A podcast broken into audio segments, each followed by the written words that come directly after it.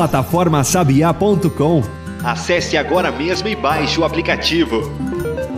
Plataforma Sabiá anuncia mais um episódio do podcast Papo de Sabiá. Acompanhe o nosso canal. Olá pessoal, começando mais um podcast Papo de Sabiá, episódio 64, 6.4, né? Hoje trazendo mais informações, serviços, falando sobre essa vibe de inovação, de empreendedorismo. Hoje a gente está recebendo aqui o professor Moisés Osório, da área da contabilidade, né? Área extremamente fundamental para qualquer empresa, né? Quando a gente fala de empresa, a gente pensa logo o quê? Finanças. E se tem finanças, necessita de um contador, de uma pessoa especialista nessa área para manter a casa em ordem, para manter a saúde financeira em ordem. É, professor Moisés, da área da contabilidade, ciências contábeis da UFES, está pró-reitor de planejamento, então, literalmente, é o homem do dinheiro da UFES, né? Então, tudo bem, Jean? Antes de passar para Moisés, tudo bom com você? Tudo ótimo, meu amigo. Hoje a gente tá com o dono da chave do cofre, Exatamente. né? Que qualquer já, coisa de prenda, com, Eu já estou com o pires na mão aqui. Já, já e mais ainda, ritmo de Copa. Eu vim caracterizado, viu, Adam? No tá ritmo de, capa, de Copa.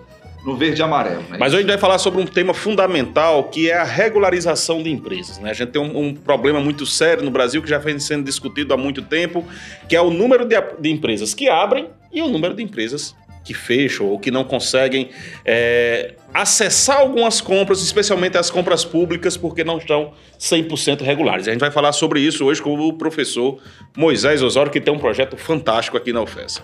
Bom, Moisés, seja bem-vindo aqui ao nosso podcast Papo de Sabiá, tudo bem? Então, bom dia, boa tarde boa noite, né? De, de, dependendo da hora de quem vai estar ouvindo. Então, estão todos é, é, agraciados. É isso aí, Moisés. Jean falou aí do nosso foco do programa de hoje sobre essa questão da necessidade de regularização, principalmente para aquelas empresas que queiram participar, né, dentro de, de compras públicas, de serviços públicos, né? Eu queria que você começasse falando, é, é, é trazendo uma realidade, uma espécie de raio-x das nossas empresas. Como é que está a situação hoje em nível de Brasil em relação a isso? É, Adams, em nível de Brasil, a situação está muito preocupante, principalmente após essa pandemia. Né? O, o, as receitas das, das, empresas diminuíram muito e até com a, a obrigação de pagar folha de, de, de, funcionários, de pagar fornecedores, muito se deixou de lado o pagamento de tributos. Né? E o Brasil é um país extremamente legalista. Então, se eu fujo um pouquinho da, da legislação, deixo de pagar um tributo, faço uma venda sem nota fiscal, conforme dita é, é, a legislação, essa empresa vai ficar é, inadimplente perante o fisco. Então, desculpa. Então, com a pandemia, né, duas coisas preocupantes. O pessoal muitas vezes deixa de pagar o contador e deixa de pagar os tributos. Então, é uma situação muito, muito complicada, né? Porque priorizam às vezes, e é, é até, vamos dizer assim, fácil de entender, mas vão priorizar às vezes até suas despesas pessoais, né? Esquece um pouco da responsabilidade fiscal das empresas. Existem dados, assim, percentuais de quanto é esse prejuízo? Assim, eu acredito que seja uma cascata de eventos, né?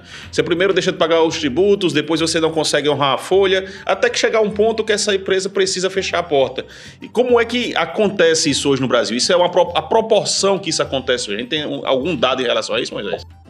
Hoje, atual, não. Né? Nós temos dado do, do, de antes da pandemia da questão da, da carga tributária né? Que quantos milhões se pagam de tributo por, por ano, por minutos, por segundos. Tem o IBPT, que é o Instituto Brasileiro de Planejamento Tributário, que tem bem esses dados. Mas agora, após a pandemia, assim, que nós dizemos após a pandemia, mas que ainda não saiu do período, então é, ainda tem muita empresa, em especial empresas de, de eventos, que o pessoal ainda não está com segurança de voltar a fazer eventos, os clientes não estão querendo contratar, então ainda está um pouco em aberto essa questão do impacto. Né? Sem contar que existe muito programas de crédito, né? Não é nem só a questão de fechar ou de poder prestar serviço para órgão público, é a questão também da capacitação do crédito, que essas empresas ficam é, sem poder capacitar crédito. Nenhum banco, nenhuma agência de fomento vai é, ofertar crédito para quem está inadimplente. Então, essas empresas, além de não terem por por conta própria voltar para o mercado, ela ainda fica impedida de conseguir crédito para ter algum ano para voltar para o mercado. Por isso, a importância da regularização fiscal. Né? Então, pior do que fechar é você continuar trabalhando e sua dívida tributária aumentando e seu passivo tributário aumentando. Porque não é só questão de eu estar tá devendo um ICMS, um DAS, um, um, um PIS, um COFINS, tem também as obrigações. Quando eu falo que deixam de pagar os tributos e deixam de pagar o contador, né, muitas vezes, não tem quem envie as demonstrações obrigatórias acessórias. Né? Aí, aí, aí, além de aumentar o débito, aumenta minhas pendências por falta de envio de declaração. E tem declarações que as multas, é, é a maioria em média é 500 reais. Então o contador não está lá enviando, o empresário não sabe, muitas vezes. E isso, ó, além de eu estar tá devendo os tributos, eu estou devendo o envio de uma DCTF que eu tenho que enviar é uma por mês. Cada uma que eu não envio é 500 reais de multa. Aí tem SPED fiscal, SPED contribuições, são várias obrigações acessórias. Como eu disse, o Brasil é um país extremamente legalista. Como é que os órgãos tributantes fiscalizam para saber quanto você deve, quanto você vendeu, quanto era para pagar tributo através dessas obrigações. No caso, isso também é fiscalizado, Moisés, dentro do, do próprio fisco. Eu acho que a, a, Receita Federal, talvez, né, as secretarias estaduais de tributação andam muito nisso, nessa questão da fiscalização. Esse rastreio hoje é tudo sistematizado via CNPJ, CPF das é, pessoas? É tudo sistematizado, tudo sistematizado, né? É, um exemplo, há já alguns anos que a nota fiscal é eletrônica. Então, quando a empresa vende, a, a, o fisco já sabe que ela vendeu. Já sabe que ela vendeu, já está esperando no final do mês. Ela já está contando com aquele Já está esperando no final do mês aquele recolhimento e a declaração dizendo quanto ela vendeu, para cruzar com o dado que ela tem. Então, as fiscalizações são todas eletrônicas. A própria empresa com as declarações, ela dá informação para o órgão tributante poder fiscalizar. Eles não têm, é, se você for em Receita, Secretaria do Estado, eles não têm fiscais suficientes para sair presencial em todo canto. Então, é tudo eletrônico, e sempre vai ser. É, a tendência agora é cada vez mais estar tá mais a, as empresas se fiscalizam. É igual a nossa declaração de pós renda pessoa física, ou que nós fazemos dizendo quanto recebemos, aí vocês vão dizer quanto receberam da oferta mas a UFESA teve que enviar uma declaração assim chamada DIF dizendo quanto pagou a vocês. Aí vai cruzar, tem que estar tá batendo. Ou seja, o governo vai checar aqui, ó. Vamos saber agora tirar a prova dos nove. Saber que, o que a instituição passou e saber o que, é que você está declarando, né? É isso. É mais ou menos isso, é. um cruzamento. Você já caiu na malha fina, Gê? Não, ainda não, mas eu tenho vários colegas que caíram, né? Tem vários problemas. Aí é outra história, é outro podcast só para falar da malha fina. Né? Mas aí, isso até facilita, Adams, que eu, eu tenho percebido que nos últimos anos o, a restituição, para quem é funcionário público, tem caído mais rápido. Talvez seja por essa, essa, esse cruzamento de informações que também não só dá trabalho, né? Mas também ajuda né, a, na, em alguns pontos. Ajuda porque fica mais tempestiva a questão da fiscalização. Aí já cruza os dados, opa, esse, aqui, esse CPF aqui tá ok. Tá okay. Porque o CNPJ tal disse que pagou tanto esse CPF, esse CPF fez a declaração dele dizendo que ganhou tanto. Então, com as empresas é justamente isso. Ela vai fazer uma declaração dizendo quanto ela vendeu, por exemplo. Aí ele vai pegar os, os CPF, os dados de todo mundo que comprou dela e vai compilar, ver se só que se ele não mandar aquela declaração, ele já fica pendente só por não enviar a declaração. Moisés, me diz uma coisa. Agora eu queria falar um pouco. Isso não deixa de ser uma inovação, né? Não deixa, não deixa de ser algo novo. E do ponto de vista do contador, o quanto isso impactou na mudança da profissão, de você ter que se atualizar, de você ter que ter um olhar diferente, porque antes você tinha lá aqueles, não sei nem se é assim que chama os livros contábeis, né? Que você ia preenchendo muitas vezes à mão, né? Para depois fazer a conta no final do mês. E como é que essas inovações impactaram na profissão? Profissão em si? Impactou porque é, a questão da tecnologia da informação cada vez é mais é, é, presente e essencial. Eu não faço uma contabilidade hoje se eu não tiver um bom programa contábil, um bom computador, uma boa internet, porque tudo você agora é online. Aqueles livros contábeis, gente, aquilo ali basicamente não existe mais. Tem os antigos, hoje é tudo eletrônico, né? Que, que são enviados, nós enviamos o, o que se chama de SPED contábil, que é esse Sistema de Escrituração Público e Digital Contábil, vai só a parte contábil. balanço, DRE, qual o patrimônio da empresa, quanto a empresa teve, terminou no, no caixa, no banco, em que bancas, vai tudo agora de forma digital. Aí tem o SPED fiscal, que é tudo que eu vendi e comprei de nota fiscal. Aí, aí tem o SPED contribuições, é tudo que eu paguei de contribuições de PIS, COFINS, então tudo agora é digital. Aí você imagina, cada declaração dessa é uma multa se, se você não enviar. Então, se a empresa não tem uma contabilidade regular, uma contabilidade bem feita, como muitos aconteceram de, de deixar de ter nesse período pandêmico, até pela questão financeira, então gerou uma bola de neve. Daí que nós tivemos a ideia de fazer o, o projeto Regulariza.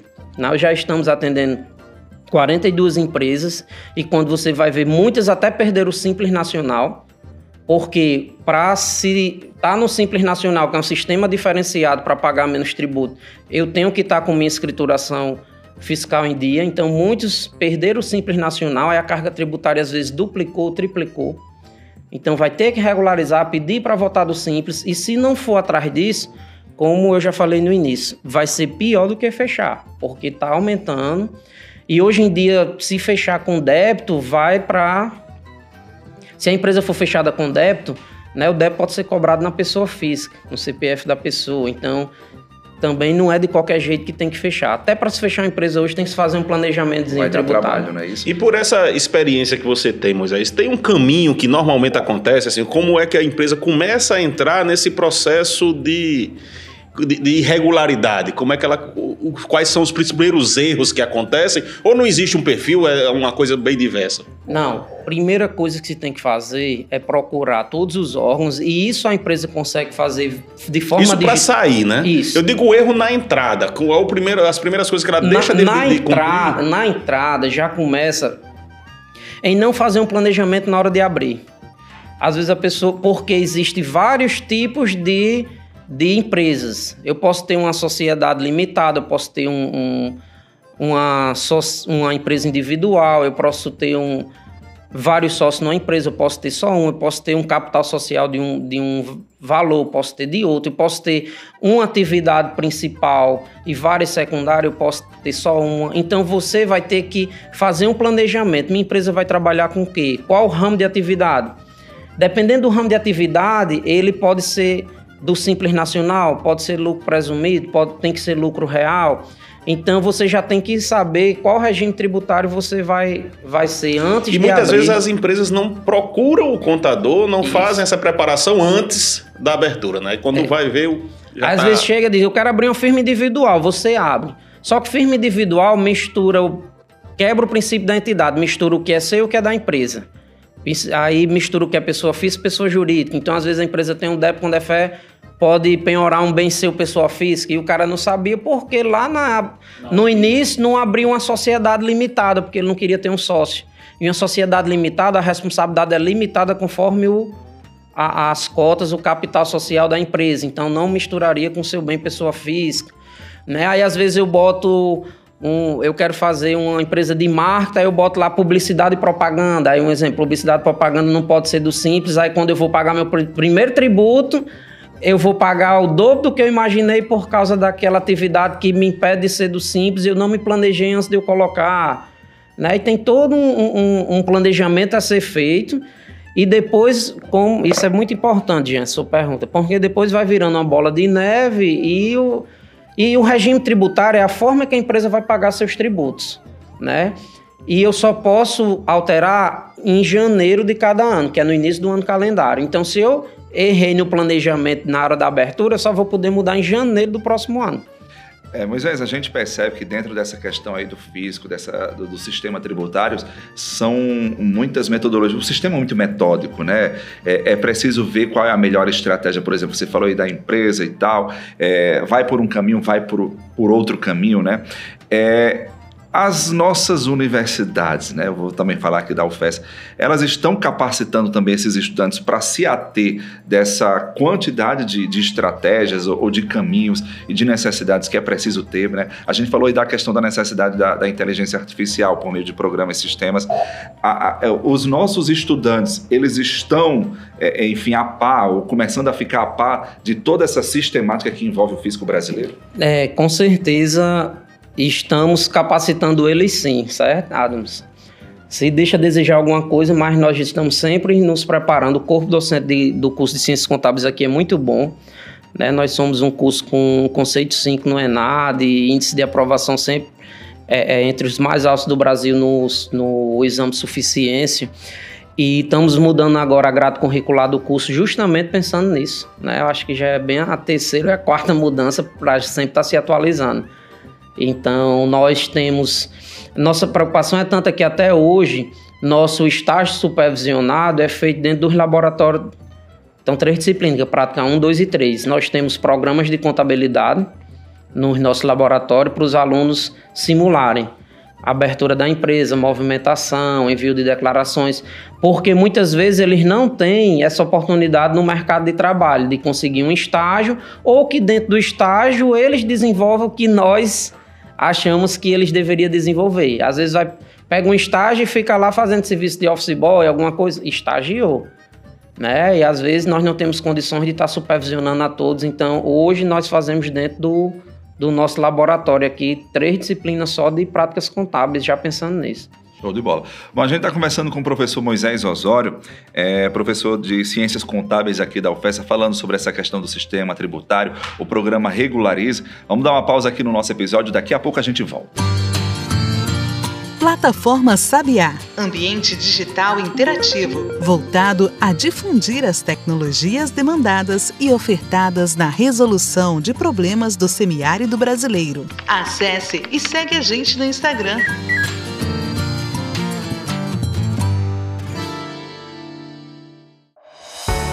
A plataforma Sabiá oferece banco de editais, de ideias e de pesquisadores. Tudo num só lugar. É só colocar a palavra no buscador do nosso site e verificar os resultados. Plataformasabiá.com Vitrine tecnológica do semiárido brasileiro.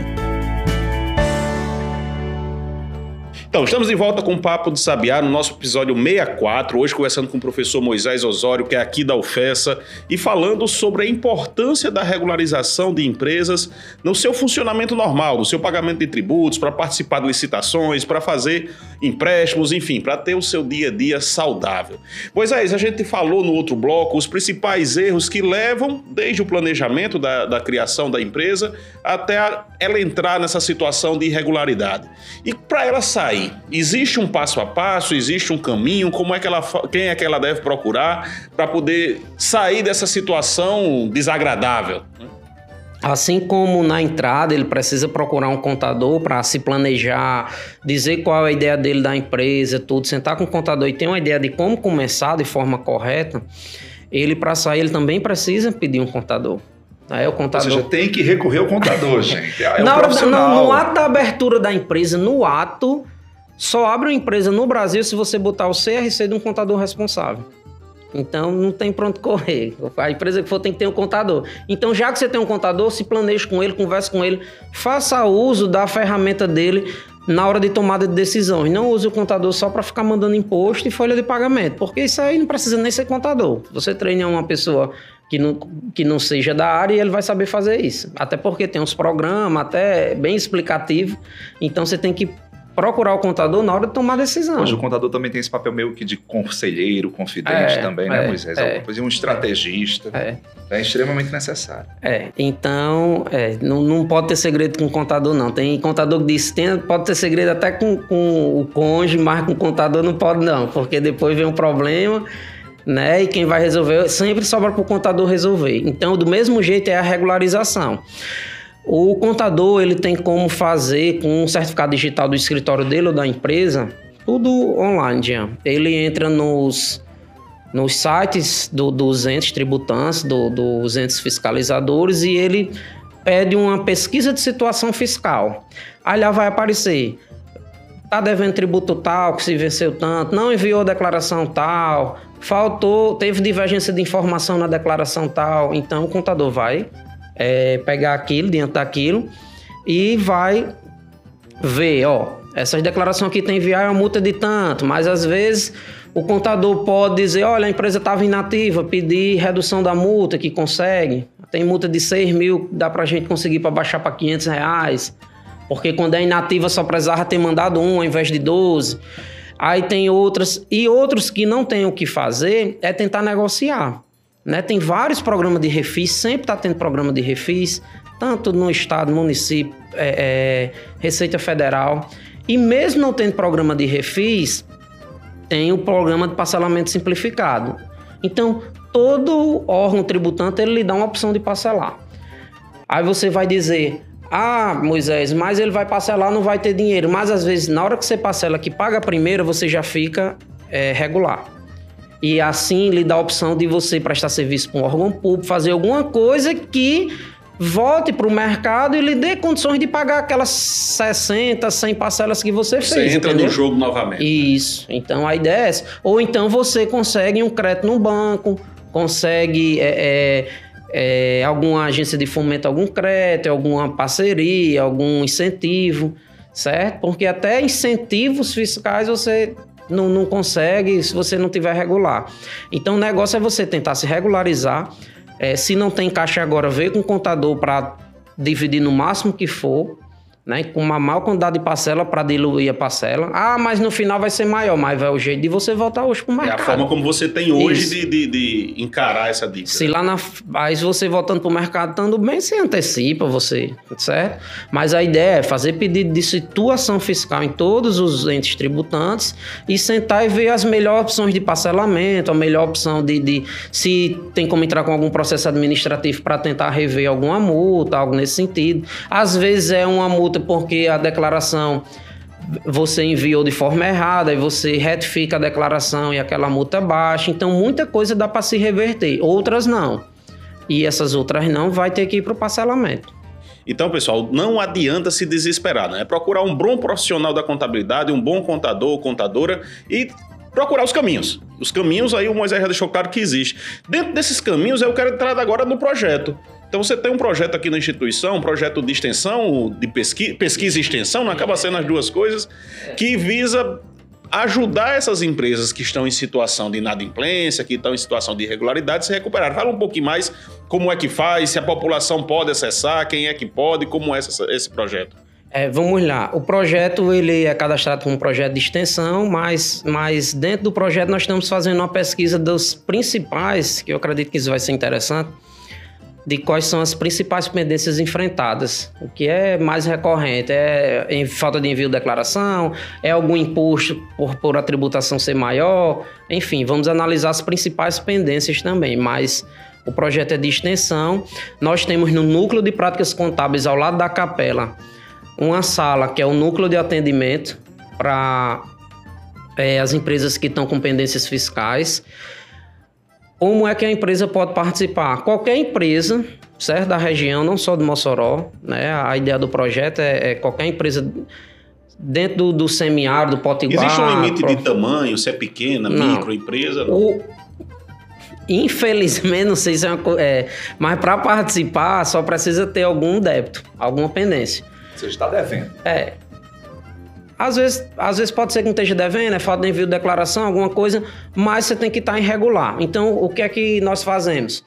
Pedimos o CNPJ, pode vir de forma pessoal, tem bolsista de manhã e à tarde, segunda a sexta no núcleo, para atender de forma presencial, sempre supervisionado por professores lá no núcleo de práticas contábeis, né? Porque o projeto, além de, de eu participar, tem o professor Kleber, que é de contabilidade, tem professor Alexandre, professor Augusto, professor Wing, tem vários professores de contabilidade, de administração, tem professor do direito, tem professor Arleito, que é do direito, tem técnico de contabilidade, um exemplo, tem é, Cleito lá de Pau dos Ferros, que ele é nosso técnico de contabilidade, e ele também é advogado, então todo o suporte contábil, jurídico, administrativo, tem o professor que participa, tem outros administradores, enfim, para a gente também fazer plano de negócio, para tentar captar crédito. Mas como é que faz para participar? Só para resumir.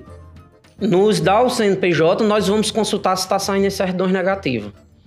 Não saindo alguma certidão negativa é porque tem pendência. Então ele está apto a participar do projeto. Né? Está apto a participar do projeto. Aí, diante disso, nós até disponibilizamos certificado digital e ele assinando um, um termo de autorização com certificado digital, nós vamos buscar todas as pendências de situação fiscal e senta com, com o empresário para mostrar as possibilidades a ele de regularização.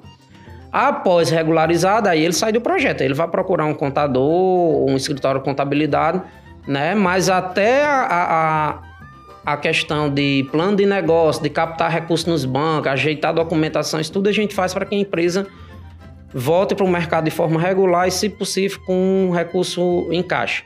É, Moisés, você falou aí da, da, questão das certidões negativas, que é o grande é, item, né, critério, quando a gente fala de serviço público, né? Que uma empresa, Jean, ela só recebe, né, ela só, enfim, é, tem as suas notas liquidadas com as certidões mediante tendo essas certidões todas negativas em dia, bonitinhas e tal, né? O projeto tem também essa, essa atuação, ó, você tá ok, existe esse, esse auxílio, esse monitoramento, sei lá, esse assessoramento de como essas empresas elas podem participar é, de serviços públicos, de cotações públicas, né? Também. Inclusive, nós até fazemos o cadastro no Comprarnet, que muitas vezes é um, é um problema. É, não sabe nem que tem que fazer o cadastro. Sabe não. Fazendo, não sabe nem explicando. que existe. É.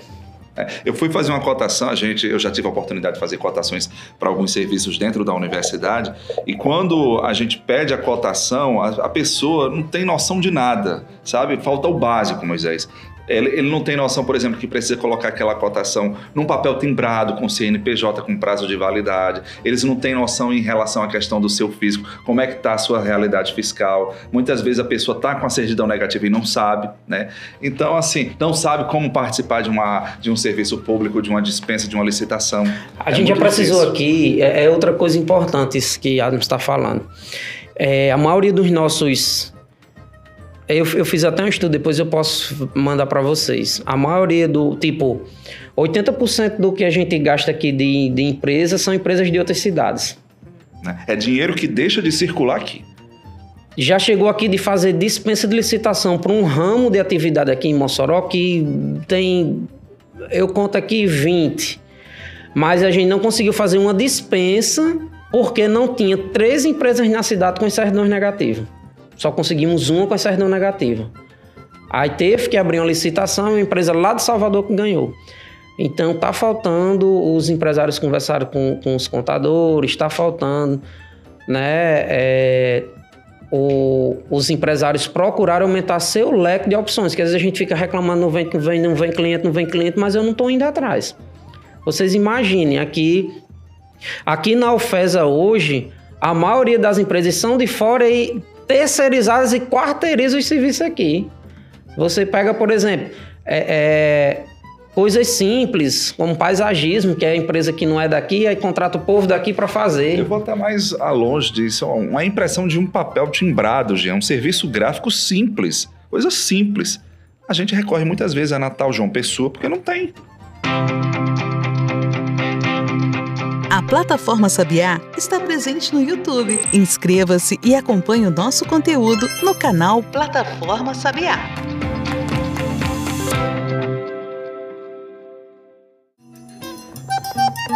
Só a plataforma Sabiá Dispõe de funcionalidades para inventores, para financiadores e para a sociedade. Acesse plataformasabiá.com. E veja qual serviço você deseja.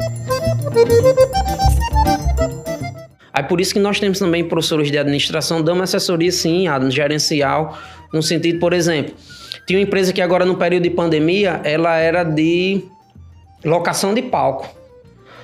Só que na pandemia não podia, estava vetado eventos. Então o cara não locava os palcos dele a ninguém.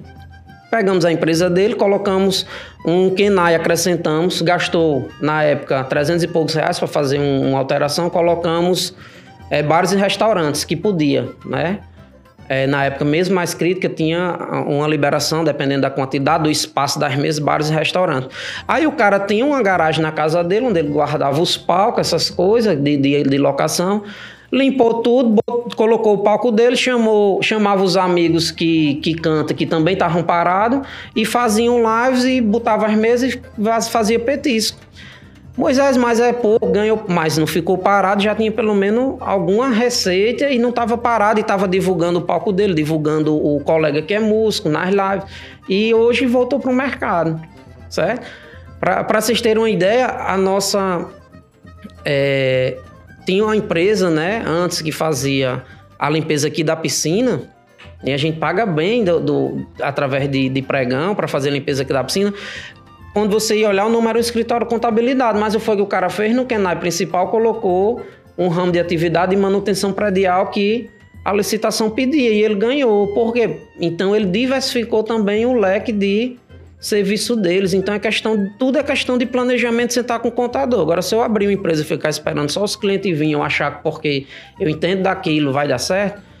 E um, um grande leque de opção é essa questão do, do, do órgão público. Você só assina o contrato quando é assinado, feita a nota de empenho feita a nota de empenho para ele, para quem ele sendo um dia ele vai receber, porque às vezes o povo acha que não recebe, né? Exatamente. né? E é extremamente necessário, gente, você que é contador, empresário, empreendedor, ter essa noção de como funciona a dinâmica do serviço público, né? Porque é, outra é, situação também, Moisés, que muitas vezes chega é aquele empresário que não entende como funciona a coisa, ele realiza o serviço e no outro dia ele já quer receber. E não é assim, né? Então, assim, a gente precisa também ter ciência de como vai ser, né? Ter, é, é, ser alcançada todas as etapas dentro do serviço público. Ter as notas executadas, atestadas, ir para a questão da, da, da, do financeiro, aguardar o prazo para ser liquidado e por aí vai. E ainda ter todas as certidões para poder receber, porque o, o, o, governo, né, ele, na esfera que foi, ele não vai pagar alguém que esteja inadimplente com, com o fisco. Então ele quer que tenha todas as certidões. É outra coisa importante, que o cara vai prestou serviço, relaxou, perdeu uma certidão, ele só vai receber quando tiver todas as certidões. E esse, esse fato que Moisés está relatando, né, ele deu exemplo aí já de uma ação do projeto com a empresa de, de palco, de, de entretenimento, mas isso se repete em várias áreas, na área de alimentação, na área de, de, de brindes, como o Adams falou, de impressão. Então, isso é uma coisa que a gente precisa trabalhar muito no nosso empresariado. E aí eu queria perguntar a você se você tem alguma parceria com as associações, com já, já procuraram você, você já tem algum algo nesse sentido no projeto para prestar essa assessoria aos CDL, assim, as associações que existem. Deixa eu só fazer um, um relato aqui. Para quem não conhece a UFESA, Moisés, a, a, gente fala com intimidade, né? Até bom, com carinho, é aqui, aqui do lado da capela. Então fica na UFESA, aqui no campus Mossoró. Campus Oeste. No campus Oeste, a gente tem, pode chegar na Guarita e perguntar onde é o escritório contábil, né? Assim que chama. Núcleo de Práticas Contábeis. O núcleo de Práticas Contábeis, onde é a capela, e você vai chegar lá para ser atendido pessoalmente. Inclusive tem uma plaquinha lá bem legal, bem, enfim, simpática, você vê logo. Se Deus quiser, próximo ano vamos estar no núcleo de práticas sociais, né, que está terminando a obra, que também já vai ter o pessoal da prática jurídica, o pessoal Juntar da administração, todo áreas, mundo né? Extremamente, é, um serviço extremamente importante. A prática do adireitáveis. e tem um e-mail, viu, Jean, também. Se a pessoa quiser só mandar o CNPJ por e-mail dizer que quer participar, que é regulariza.ofesa.edu.br, se não precisar vir, não quiser vir aqui. Bem simples, né? Regulariza.ufesa.edu.br, que aí você já começa a se inserir nesse projeto. Tem algum Instagram, rede social, alguma coisa assim? Tem, tem um Instagram, que é Regulariza também. Só regulariza. regulariza só regulariza. É. Então pronto, é. é. só procurar lá no Só, só mais uma curiosidade para a gente sair do projeto. Tem algum custo para quem está entrando? Não, não tem custo nenhum. Não né? tem custo. O custo que ele vai ter, pronto. A princípio, é, é, o pessoal às vezes chega empresário aqui que não tem, não tem condições nem de comprar um certificado digital, infelizmente, que é em torno de 180, 200 reais. E pra, até para isso nós conseguimos recursos e estamos ofertando recursos externos, né? E estamos ofertando certificado digital para o pessoal, né? E o custo que ele vem a ter é se ele tiver algum tributo, que alguma dívida que ele vai ter que pagar e a gente tenta parcelar e tentar que ele pague. Agora, a dívida deles não tem como a gente pagar, aí já seria demais. aí, é Mas aí o custo, assim, para participar ele não tem. Para receber assessoria e orientar ele de como regularizar, ele não tem. E existe alguma parceria com, essa, com as associações de empresários de diferentes ramos? Eu, eu já conversei com o presidente da Fé Comércio, né? Inclusive eles estiveram na FICRO e nós já temos com a CDL, com a CDL também, já conversei com o presidente da CDL, já fui reunião lá com, com Estela, com Sten, e ficamos até de fazer uma palestra para os empresários lá, até para mostrar também a realidade, por isso que eu desfiz o estudo de quanto não está ficando de recurso aqui em Mossoró, de, da, das licitações aqui na cidade, e também para tirar dúvidas. Já fui em algumas, em algumas prefeituras, nós também temos, aí faz nas câmaras municipais, onde eles pedem se, aqui até quem quiser de prefeitura, de, de associação, quem chamar a gente vai da palestra, chama o povo, tira dúvida, tem um, um bate-papo igual a gente está tendo aqui e também pede para o pessoal indicar. Deixa eu fazer só mais uma pergunta antes da gente finalizar, Moisés. O microempreendedor individual, o MEI, ele entra nessa situação também? Ele pode fornecer ao serviço público? Não. Pode, pode sim. Certo? O microempreendedor individual, a diferença é, é a questão do pagamento do tributo. Ele não se encaixa em nenhum regime tributário.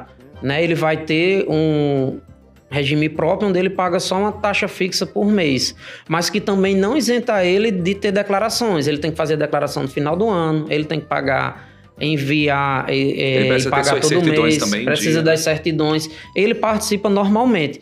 O problema dele é só a limitação orçamentária. Então, e se escala, for... né? Isso. E a limitação de, de receita. Ele, ele tem um limite de receita que, dependendo da da licitação já foge do limite dele, ele não pode participar. Mas, por exemplo, como eu falei aqui, um, uma manutenção de uma piscina, de algum laboratório, alguma coisa que dá em torno aí de 5, 6 mil por mês, ele pode participar tranquilo. Às vezes é só um fornecimento também de um material. E, e tem muito. É, foi bom falar do MEI, porque às vezes aparecem empresas do MEI que. Porque antes tinha como abrir de forma bem simples no site, né, do portal do microempreendedor. Agora já vai ser por, pelo gov.br, já tem mais uma uma exigênciazinha. Mas antes se abria um meio de todo jeito. Chegou uma, uma pessoa aqui pro projeto que ela tem uma lanchonete. Quando eu fui constar o, o, o MEI dela, tava lá um negócio sapataria, não tinha nada a ver, a mulher nem sabia. O vizinho dela abriu para ela, entendeu? Então fica até. Aí se ela fosse participar de uma licitação de uma lanchonete aqui da, da instituição que ela podia participar, né? Que é outro exemplo. Ela ia ser desabilitada porque o, o Kenai dela não tinha nada a ver com, com, com lanchonete. É isso aí. Bom, gente, a gente falou hoje com o professor Moisés Osório, professor da área de, das ciências contábeis, falamos sobre essa questão da importância de ter um contador, um profissional das ciências contábeis na sua empresa, sobre a necessidade de estar em dia com o fisco e também essa a, a oportunidade de participar de licitações, enfim, do serviço público. Moisés, muito obrigado pela sua participação aqui no nosso episódio e vamos em frente. Valeu, eu que agradeço aí a, a oportunidade. Valeu, gente, abraço, a gente volta na próxima próximo episódio. Se cuidem. Tchau, tchau. Você ouviu Papo de Sabiá. Podcast da plataforma Sabiá, uma iniciativa da Universidade Federal Rural do Semiárido em parceria com o Ministério do Desenvolvimento Regional. Até a próxima!